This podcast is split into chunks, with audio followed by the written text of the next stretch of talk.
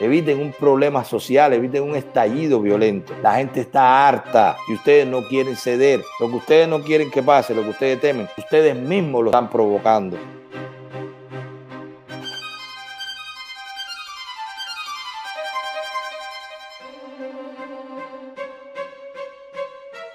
Este video es patrocinado por Manuel Milanés. Caballero, no sean tacaños y denle like, suscríbanse y denle a la campanita.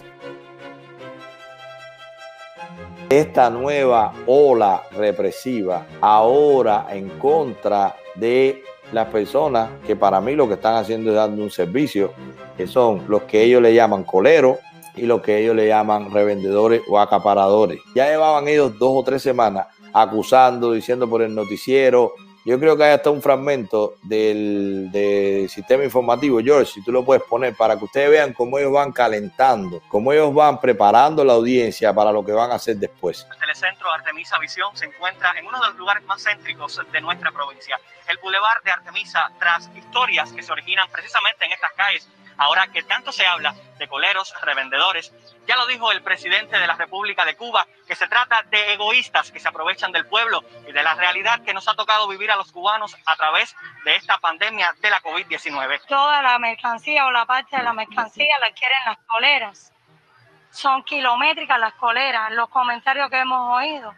Tienen una lista, ochenta y pico, ciento y pico, y son las primeras para todo en todas las tiendas. Porque mucha gente se levanta de madrugada para hacer la cola, se mete la noche entera haciendo cola y al final no pueden comprar porque es una cierta gente que vienen, yo vengo con 10 gente, yo vengo con 15, al final se te montan en 20, 30 y pico gente delante de ti. Yo me he levantado a las 3 de la mañana, a las 4 he ido para el bulevar, he marcado en el bulevar, he hecho el 5 en la cola, el 5 desde las 4 de la mañana y cuando abierto la tienda que han ido a dar los tickets. Yo he tenido más de 200 personas delante. ¿De dónde salió ese grupo de personas tan grandes? Pero en estas mismas calles, a pesar de la polémica sobre coleros, acaparadores y revendedores, también se proponen soluciones en voz de nuestra ciudadanía.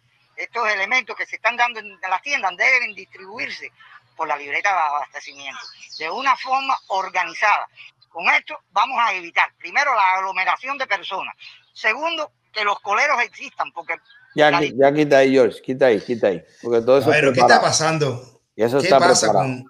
¿Qué pasa? Sí, te ha preparado. Está preparado, bro. Ahí vamos a falta las opiniones y leerlo, leer el chat a ver cómo está con esto. Porque esto es un caso también que hay que, que, hay que analizar, brother. La gente, la gente está, re, eh, eh, eh, brother, ¿qué es lo que está pasando? O así estábamos todos y tenemos que salir para darnos cuenta. o cuando estás metido adentro estás tan, tan, tan, brother, tan, tan, eres tan no dice, no eres capaz de darte cuenta de que esos coleros, esa gente existen de una manera de buscarse la vida, coño, que los culpables de que eso no son los coleros, los culpables del gobierno, que no tienen, que no, que no tienen un sistema económico, que no tienen un sistema, un sistema social de garantizar bien la comida a la gente. ¿Cómo? Ese colero no existe si no tuviera una, si no hubiera la, mala economía que hay en Cuba. Exactamente, a eso es que vamos, Bonco. Mira, primero, la gente no puede ver esto como un hecho aislado ni pensar que esto se hace de forma espontánea. Ellos lo tienen todo previsto. Yo les hago una pregunta, porque esto es un poquito historia, sin dar mucha muela. Ustedes saben que no nos gusta, pero esto es un poquito historia. La libreta se usaba en las bodegas de cada esquina. Yo fui bodeguero. O sea, yo fui administrador de un supermercado en el cerro, de dos supermercados en el cerro y una canastilla. Así que yo sé lo que es la libreta de abastecimiento. Yo la usé de las dos formas, de la forma que tú vas a comprar y de la forma que tú vas a despachar. Así que yo sé lo que es la libreta de abastecimiento los invito a los que quieran saber que la libreta de abastecimiento es una medida de guerra, una cuartilla para reabastecer en tiempo de guerra, así se llamaba, cuartilla de alimentación. En las guerras se usó eso, en España se usó eso, en la guerra civil, en la Segunda Guerra Mundial, eso se usaba para, en cartilla de racionalización es como se llama, discúlpenme. Eso se usaba para repartir, para que tocara la mayor cantidad posible lo poco que quedaba para administrar los, lo que tú tuvieras eh, mm, almacenado. Pero eso es una medida de guerra. Nosotros, como es lógico, llevamos 61 años de guerra, de guerra, pero contra el comunismo que nos está comiendo, contra nada más. Y ahí se ha quedado la libreta de abastecimiento. Resulta que como no hay que dar, porque ellos subsidian, su economía ya no permite seguir subsidiando, porque desvían los recursos en otra cosa, subsidian otras guerras, se ponen a inventar, a hacer negocios que no funcionan, invierten fuera de Cuba, lo que hemos visto aquí. Resulta que ese subsidio cada vez más pesado. Surgen las tiendas en dólares para que la gente se busque su dinero y vayan a las tiendas. El desabastecimiento llega a las tiendas en CUC. Desde que empezó la pandemia, empezaron a decir que solamente tú podías comprar en las tiendas de tu municipio. Pero antes de eso empezaron a decir que tú nada más podías comprar X cantidad de productos cada vez que tú pasabas por la tienda. Eso es racionalización, aunque tú no tengas libreta. Pero también te pedían tu carnet de identidad para entrar a una tienda, a ver si tú podías comprar ahí o no. Aunque en otro municipio hubiera lo que tú necesitabas o tú tuvieras carro. No, no, te limitan ahí. Dime si eso ya no es una libreta de abastecimiento. Pero ¿qué pasa? Se acaba el respaldo en dólares. Ya no pueden seguir emitiendo CUC porque la inflación se los va a comer, porque no pueden comprar con CUC fuera de Cuba crean las tiendas en MLC. Oigan cuál es la decadencia y quién es el que está creando esta nueva figura. Una libreta de abastecimiento que supuestamente te doy cosas muy baratas para que nadie esté sin comer. ¿Ok? Después, una, unas tiendas en dólares o en CUC para el que no, para el que tenga un poco más que eso o quiera comer algo más de lo poquito, de la miseria que yo te garantizo, como tres libras de arroz o 10 once frijoles, dos onzas de, de café. Yo no tomo café o tomo muy poco café porque en mi casa la que tomaba café era mi mamá y a mí me daba lástima tomarle el paquetico de café a mi mamá. Mi mamá comía del, pollo el pescuezo y la molleja. Porque como tú comen cinco, cuatro personas con un cuarto de pollo o con un pollo picado a la mitad con un nailito que traía molleja cuando venía de Brasil. Lo que yo estoy hablando se lo sabe todo el que me está viendo, o el que tiene más de 40 años lo vivió, o el que lo está viviendo ahora. ¿Cómo se come con un cuarto de pollo? Ah, no, ellos no te garantizan más o ellos no te pagan una moneda que tú puedas comprar en otro lado. No dejan que el campesino venda, no dejan que cualquiera pueda importar y crear un supermercado, no dejan que la persona pueda tener una industria alimenticia y, haga jamones. Todo eso es invento en Cuba. Todo el que vende jamón, todo, que, todo eso es con invento atrás. Tiene una licencia, pero nada más llega hasta aquí, jamón nada más por la mitad, no tengo la esto, no tengo lo. Todo eso es inventando que están con tanto talento y tanta gente que los Tanta gente que echan a andar en Miño mañana, en Miño que están en Esterán, que no sé qué está produciendo, porque la chimenea está cerrada. Ese, Miño, lo echan a andar mañana empresarios cubanos, que se lo den para que usted vea que en, tres meses hay jamón en toda La Habana, con el dinero de ellos. Nada más que entreguen, que le entreguen los medios de producción a los que lo saben hacer. No, eso no, eso no va. Las soluciones las pongo yo porque soy papá Estado, yo soy el que sé, no puedo crear diferencias. Oigan los eslogans los eslogans son, no puede haber diferencia, no puede haber, no puede haber eh, diferencia de clase, no puede, hay que garantizarle también al comunista, al que no tiene, al, anciano, al revolucionario, pero ya el revolucionario, el anciano se quedó en la bodega porque ese no llegó ni al CUC. Pero se acabó el respaldo o el poquito respaldo que podían porque no tienen liquidez en dólares para seguir emitiendo CUC. Crean MLC de más de 5 mil puntos. La, la última cuenta que hicimos en la investigación del artículo, que los invito a que vean, en ADN Cuba, en mi columna. También lo publico en el Facebook, en Facebook Manuel Milanesa, aquí donde ustedes están viendo. Miren lo que nosotros pusimos de qué pasa con los coleros y qué pasa con los acaparadores. Resulta que de 4.800 puntos, que fue lo que pudimos inventariar, porque en Cuba todo es cerrado, de 4.800 puntos de venta, ellos implementaron solamente 57 en alimentos en, en, MLC y los otros 13 para entonces otros productos, como productos de, de no sé, de construcción y cosas de esas. Entonces, 70 puntos de venta. De 4.800 puntos de venta que nos enteramos nosotros, deben ser muchos más. Entonces, ¿quién fue el que creó la escasez? ¿Quién fue el que le dio la oportunidad a los habilidosos que pueden, viviendo cerca o poniéndose de acuerdo con los mismos tenderos y que eso no va a desaparecer? ¿Quién fue el que hizo que esa gente resurgiera, porque siempre ha existido quien te marca, quien vende el turno. Eso todo el que ha comprado pasaje en Cubana Aviación para Santiago, todo el que ha hecho cualquier cosa, el que compraba cuando, lo, cuando los juguetes, que básico, que no básico, que dirigido, sabía que había gente que marcaba, terminaban toda la noche y te vendían el turno. Eso no es nuevo, Canelo. Tú vendiste o tu mamá o alguien de tu casa compró turno en algún momento, eso no es nuevo. Y eso existe porque una persona ve la oportunidad de facilitarle la vida a otro que no quiere ir a hacer cola y paga de más. Mira cómo es. Hay oferta y hay demanda. Hay un problema que lo creas tú o lo crean ustedes. Hay una solución que es el colero y hay una oferta y una demanda de esa solución. Y va a existir y no se va a acabar porque tú lleves a tu brigada de respuesta rápida. Porque ahora lo que va a pasar es que de la brigada de respuesta rápida, si no te, te recuerdo, te refresco la mente. ¿Tú te acuerdas cuando hicieron un trabajo porque en todos los cupés se robaban la gasolina? Estoy hablando hace 15 o 20 años atrás. No sé si tú te acuerdas, Bonco, que pusieron jovencitos de la juventud, de la FEU, lo pusieron a despachar gasolina. Yo me acuerdo que yo fui la primera vez y estaban todos así, no, si es con esto. Cuando yo fui a la tercera vez, te estaban vendiendo gasolina a los jovencitos. Claro que porque también tenían hambre y porque también tenían necesidad. Y porque vino otro cabrón y le dijo, tú eres un tonto, te vas a meter 12 horas ahí parado con los pies enchumbados de gasolina, vas a ganar 20 pesos al mes, 20 dólares al mes, y esto se van a seguir robando. Ah, vete por aquí, pasa la tarjeta y vende gasolina por la izquierda y lo empezaron a hacer y fue peor, porque ya el otro sabía y estos terminaron echándole agua al combustible, adulterando, vendiendo de menos, vendiendo las tarjetas de, de, de las empresas estatales a la gente, se lo vendían en dólares. Todo eso ya pasó. Y ejemplo de eso hay miles en 61 años que ustedes reciclan los errores y los vuelven a hacer. Pero asimismo con los revendedores. ¿Qué pasa con un revendedor? Pues, pues es una persona que seguramente no lo hace solo, seguramente tiene sus conectos, donde los almacenes, en las tiendas, donde sea, y puede conseguir más productos que los otros. ¿Qué hace él? Él lo compra, él invierte en esos productos y lleva esos productos donde tú no lo llevas como Estado.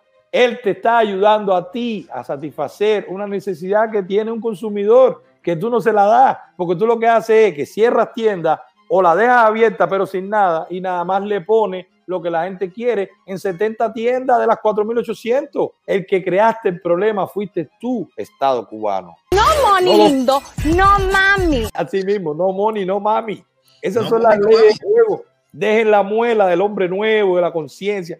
Eso no va por ahí. El hombre nuevo y la conciencia será el fruto de que todo el mundo haga bien las cosas para ser próspero. Entonces, si tú no haces bien las cosas, no te pagan. Y para tú hacer bien las cosas, pues tienes que ser honrado, tienes que ser trabajador, tienes que ser austero, no tienes que engañar al cliente. Y así es que se recuperan los valores. Con lo que yo quería concluir es con lo siguiente. Primero, la vergüenza que en un país el primer ministro y el presidente de un país hablando en televisión nacional de cómo se resuelve el problema de una cola. Eso da vergüenza. Eso debiera darle vergüenza a ellos. Ese señor que yo me atrevo a decir que en los últimos 10, 15, 20 años no ha visto una cola, la ha visto de lejos, pero no la ha hecho él. Y que tendría que tener un primer ministro tantos problemas que resolver, tantas estrategias que diseñar, tantos ministerios que controlar, tantos mecanismos, tantos protocolos que ver como hombre de Estado, que es un primer ministro, y que se pare en televisión nacional, ahí lo tiene, mira, mejor con un antifaz, marrero, el muchacho mandado de generalísimo, que se pare a decir en la mesa redonda cómo se va a combatir o qué es lo que hay que hacer con los coleros. No va a pasar otra cosa. Van a corromper a esos revolucionarios que ustedes mandaron a cuidar la cola. Ahora ellos son los, ahora los coleros van a ser ellos. En dos o tres días ya esa cola está organizada pero por la mafia comunista, porque te están mandando comunistas, pero los comunistas van a robar, porque esos comunistas no comen diferente y además son del barrio igual y sus familiares no van a hacer cola. Entonces lo que acabas de hacer, como hiciste con las mulas, que quieres hacer el mercado mayorista, como hiciste con los macetas, porque tú inmediatamente creas que la industria nacional la tienes que hacer tú y no la tienen que hacer los empresarios privados. ¿Cómo lo vas a hacer ahora con los coleros? Tú institucionalizas la mafia. Si ser colero era una mafia, porque se ponían de acuerdo los de adentro con los de afuera para meter gente adelante y vender los tickets, eso es lo que va a hacer tu gente. Tu gente no va a dar ningún palo. Le diste el palo por gusto. Donde hay hambre no se da palo. Porque además la gente está molesta en la, en la cola. Y eso que tú canalizabas con el colero, ahora se va a canalizar con el comunista que pusiste a cuidar la cola. Porque no va a poder. Porque el problema no se resuelve con el garrote. Se resuelve con esta. Y esta lo único que da es la señal de que acaben de liberar a Cuba. Quítense del medio. Está bueno ya de egoísmo. No soportan un día más. No lo saben hacer. Lo están haciendo mal. El cubano está pagando su ineptitud, su egoísmo, su borrachera de poder. Por favor, si en algún momento le queda algo de conciencia, vean a los cubanos sufrir, vean a los cubanos pasar hambre. Guarden ya el palo, saquen la libertad, si les queda algo de patriotismo, si les queda algo de ser cubano, si les queda algo, que yo lo dudo, eviten una guerra, eviten un problema social, eviten un estallido violento. La gente está harta y ustedes no quieren ceder y eso está mal y sí va a pasar. Lo que ustedes no quieren que pase, lo que ustedes temen, ustedes mismos lo están provocando porque cada vez aprietan más. Siempre le están echando la culpa a un tercero, pero la gente no son tontos. Y ahí viene ahora mi mensaje al que está pasando cola o al que está pasando trabajo en una cola, que entonces lo sacan en el noticiero diciendo que su problema que su desgracia es por un colero que se metió adelante. No, antes del colero están los de adentro de la tienda, que son más corruptos que el colero porque se ponen de acuerdo. Pero antes de los de adentro de la tienda está el del almacén, que sabe para dónde distribuye y habla también con los revendedores, porque eso se maneja arriba, eso no es a nivel de tienda. Pero el del almacén están los viceministros y están los ministros que salen en la mesa redonda y a los cuatro meses están presos. Pero arriba de eso está Díaz Canel y está el primer ministro. Pero arriba de todo eso está Raúl Castro, que es el corrupto mayor, porque es el que sabe que se está haciendo mal y no permite, con la capacidad que tiene, con la cuota de poder que todavía tiene en Cuba, darle una salida a la desgracia que ustedes han metido a nuestro pueblo. La desgracia del hambre, de la necesidad, de la envidia, pero ya eso no va a funcionar más. Señores que están haciendo cola, la culpa no la tiene el colero, la culpa no la tiene el revendedor, la culpa la tiene el que te da la comida, que te la cobra cuando no te paga y después no te la sirve. ¿Por qué? Porque no te paga con lo que tú puedas comprar. Te está robando y tú eres un esclavo moderno. Y ahí lo dejo a la gente que se molesta con los que la televisión cubana señala como que son los lumpen. No, miren el noticiero, desde que empiezan es criticando a alguien de fuera de Cuba o criticando a alguien de dentro de Cuba que lo que está es buscando soluciones. Nunca dicen quién en realidad ha creado todo esto, quién lo mantiene así, lo absurdo, lo ineficiente, lo inepto que son todos esos funcionarios cubanos. Entonces eso no lo dice el noticiero, te lo tenemos que decir nosotros porque para eso estamos. Y ojalá cada vez que yo espero que sí, yo veo mucha gente reaccionando en las redes y veo mucha gente que me comenta dentro de Cuba y veo mucha gente que se conecta también con, con otros que hacen también trabajo como el nuestro, que sí se está calando, sí está funcionando, pero los seguidores, los que estamos fuera, tenemos que tener estos argumentos. Díganle a sus familiares que la culpa no la tiene el colero. Díganle a sus familiares que la culpa no la tiene el revendedor, la culpa la tiene el Estado que crea esta este, problema. Si las 4.800 tiendas tuvieran de todo, nadie hiciera cola, porque tú tuvieras una tienda cada 200, cada 300 metros. En todas las provincias hubiera muchas tiendas. No, no, no, no. Los que crearon el problema haciendo ese embudo, ese cuello de botella, es el Estado cubano. El que no tiene abastecimiento suficiente para cubrir y prefiere echar a los cubanos a fajar para, que, para crear otro enemigo. Un lumpen, el colero, el malo, el roba, el de poco escrúpulo el que revende a precio exorbitante. Oigan qué doble moral esta. Los revendedores venden a precio exorbitante y el Estado cubano ni en estas condiciones se ha evaluado quitar el 240% que le pone a todo lo que vende. Un Estado con un poco más de conciencia diría a los alimentos no le ponga el 240, ponle 120, ponle 60, ponle el 80. Pero no es 240, es alimento, la gente no tiene que comer. No, no, no, no que sigan pagando. Miren ahí, en Estados Unidos, 1.29. En Cuba, 8 pesos y pico. La, El mismo frasco. Díganme quién es el que pone precio exorbitante. Un revendedor o el Estado cubano que compra ese frasco a menos de un dólar, porque si en un supermercado de Estados Unidos vale 1.29, es porque eso se compra a 60 y pico de centavos. Sin ver un listado de precios de un mayorista, me atrevería a asegurar que eso no vale más de, 60, de 50 y pico, 60 y pico de centavos el frasco cuando tú lo compras para un supermercado, cuando lo compras por mayor. Imagínense ustedes que Cuba lo compra por contenedores. ¿A cómo lo comprará? Menos de un dólar y lo vende a más de 8. Canelo, ¿Quién es el que pone los precios exorbitantes? Marrero, ¿quién es el que pone los precios exorbitantes? ¿Quién es el que está explotando a la gente?